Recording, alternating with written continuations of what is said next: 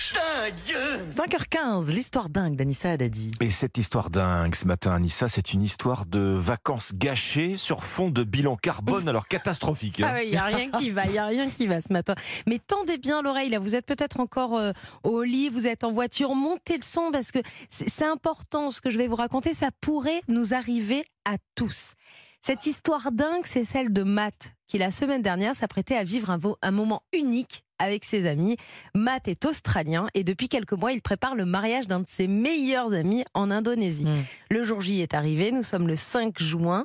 Matt quitte l'Australie, direction Bali. Le vol se passe très bien, encore heureux, parce que finalement, le vol sera le seul moment de ses vacances. Ah bon Ah oui. Et oui, tout va s'arrêter à l'aéroport de Bali.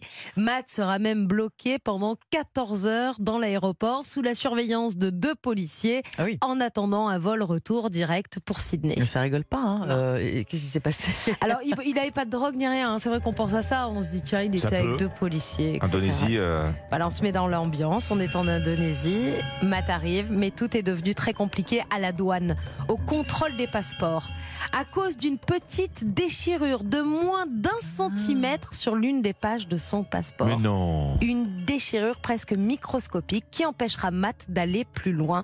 Oui, il faut savoir, surtout si vous avez prévu d'aller en Indonésie cet été ou dans les mois qui arrivent, la règle est très très claire dans ce pays. Votre passeport doit être en parfait état. D'ailleurs, l'ambassade de France en Indonésie précise hein, sur son site internet, le passeport doit être parfait. Chaque année, plusieurs ressortissants français se voient leur accès au pays refusé à cause de l'état de leur passeport. C'est C'est-à-dire fou. que Un petit, un petit coin de page, euh, un petit coin de euh, page déchiré. corné, déchiré, abîmé. euh, Et quand Oh. quand- surtout, c'est après le vol. Ils sont sur place. Ah bah quand vous partez, là, si vous partez de France, que votre passeport ça il est un peu fatigué, on vous dit rien en Oui, partant de France. C'est quand vous arrivez, au- vous ne rentrez pas. indonésienne. oui. Exactement, vous ne rentrez pas en Indonésie avec un passeport euh, abîmé. Alors, Matt s'est dit euh, très déçu de ne pas avoir pu assister au mariage de son ami, tu m'étonnes. Il aurait aimé euh, connaître cette loi bien plus tôt.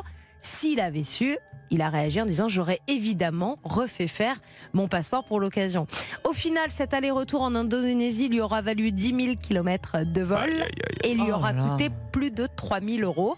La bonne nouvelle, c'est que pendant son attente de 14 heures, Matt a rencontré une jeune anglaise de Liverpool. Bah, il faisait du shopping dans Ah, le il duty a pas free. tout perdu alors. Il devrait se revoir en octobre en Australie. Oh.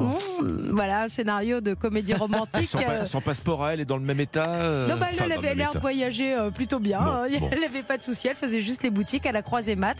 Ils ont échangé leur numéro de téléphone. Ils ont passé plusieurs heures ensemble et ils se reverront au mois d'octobre chez Matt Bon. en Australie. Il n'a pas tout perdu. La règle, l'interprétation de la règle, là, c'est quand on dit parfait état, c'est la maniaquerie absolue. Ah non, non, hein, on rigole pas. Protégez vos passeports. Il y a des petits, vous savez, il y a des petites euh, pochettes qui ouais. existent pour les passeports. Protégez- Si vous avez l'intention Bon. de partir en Indonésie, faut être sérieux là. Si on l'oublie dans la poche du jean et qu'il passe en machine, on peut déjà faire une croix sur l'Indonésie. alors. Ah, moi, c'est mon cas. Il est bosselé, mon passeport. Donc, j'irai pas en Indonésie. hein. Merci Anissa. On vous retrouve euh, pour la météo dans un quart d'heure et puis vous serez aux côtés de Dimitri Pavlenko comme chaque jour dans Europe Matin. Rendez-vous effectivement aujourd'hui à 7h10 avec le danseur et chorégraphe euh, Benjamin Millepied pour son premier film Carmen qui sort en salle demain Europe 1 matin entre 7h et 9h bien sûr.